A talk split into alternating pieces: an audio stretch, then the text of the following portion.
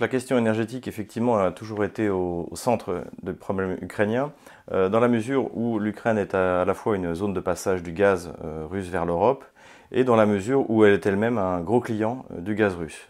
Il est désormais admis que l'Ukraine s'avance vers un hiver particulièrement terrible, dans la mesure où toute sa production énergétique s'est effondrée dans tous les domaines. On connaît bien sûr le cas du gaz. il faut savoir que l'Ukraine produit une partie de son gaz, elle ne fait pas qu'en apporter de Russie, mais même cette production interne a baissé.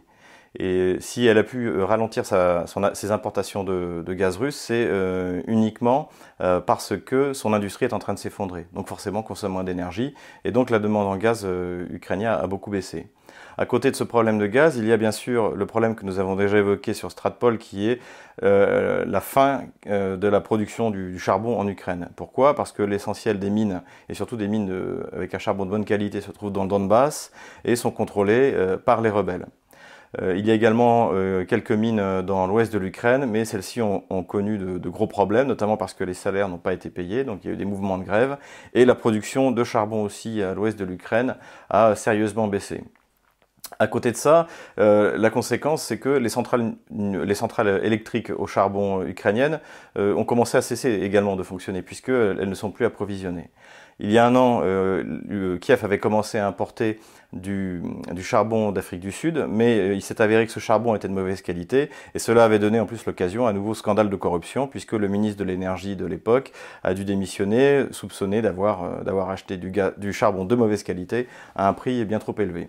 Finalement, euh, la question du charbon lie davantage l'Ukraine à la Russie, puisque le charbon euh, qu'utilise l'Ukraine vient, vient de la Russie, sans doute même euh, du Donbass, en passant par, par on va dire, par des, des, intermédiaires, des intermédiaires russes, puisque officiellement, Kiev refuse d'acheter le charbon du Donbass. Mais ce qui, sur le terrain, n'est pas en fait toujours le cas, puisqu'il y, euh, y a de temps en temps des trains de charbon qui partent du Donbass pour aller, euh, pour aller du, du, côté de, du côté de Kiev.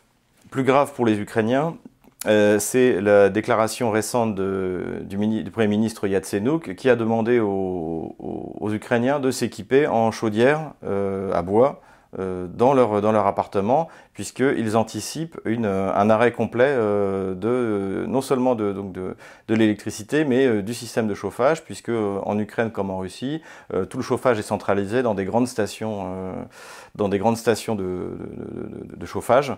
Et, et comme, comme bien sûr ces stations ne seront plus approvisionnées en, énergie, les, les Kieviens et en général les, les Ukrainiens risquent de réellement, de, au sens propre, de, mourir de froid cet hiver.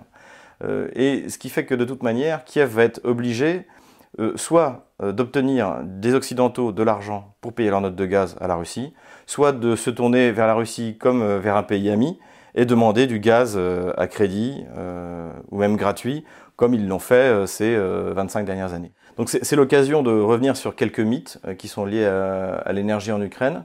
Euh, le premier mythe, ça a été celui du gaz de schiste. Bon, euh, c'était une, une, des motivations qui avait été qui avait été avancée par certains journalistes, notamment Alexandre Bouclet, qui était le correspondant de Valeurs Actuelles au moment de, de Maïdan.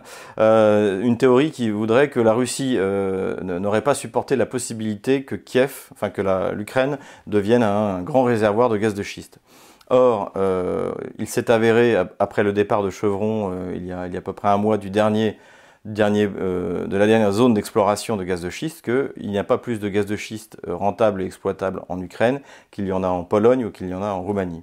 Le, gaz de schiste, c'est un espèce de mythe qui, en fait, ne, ne, fonctionne, ne fonctionne pour l'instant réellement qu'aux États-Unis parce que euh, comme euh, son exploitation n'est pas rentable, euh, il faut être capable de créer une bulle financière pour, pour alimenter en fait ce, ce, cette source, cette source d'énergie. Donc le gaz de schiste, bien sûr, est, est, un, est un leurre. Il, faut aussi, il est intéressant aussi de souligner que les concessions de gaz de schiste ont été données à l'époque de Yanukovych aux grandes compagnies internationales non russes.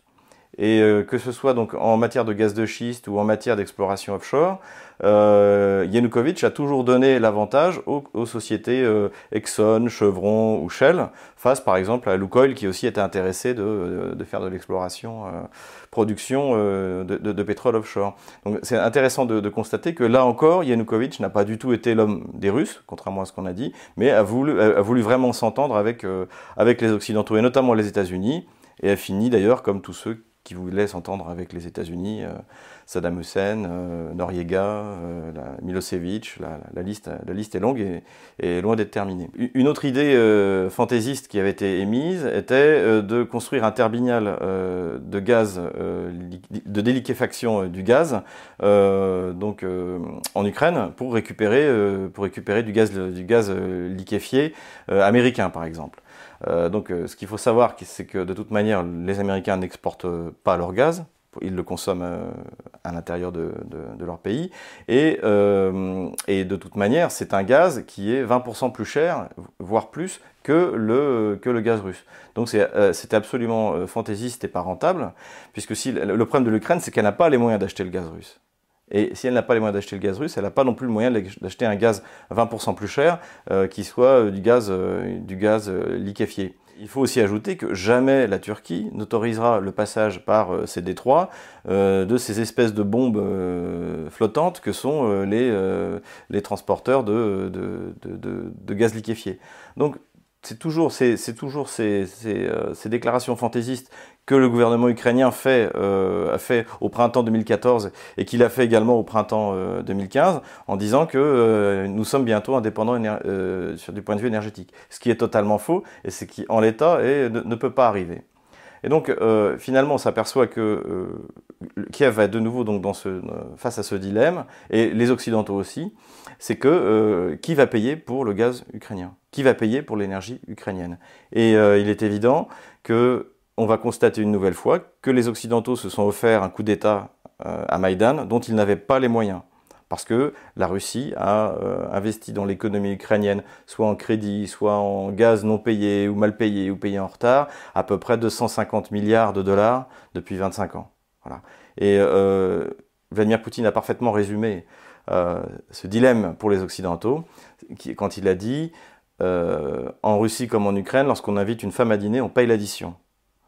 Eh bien aujourd'hui, ce n'est plus la Russie qui paye l'addition et ça va devoir être l'Occident. Et comme l'Occident ne la paiera pas, euh, l'Ukraine sera obligée de se tourner vers la Russie, à moins d'avoir une explosion sociale ou, une,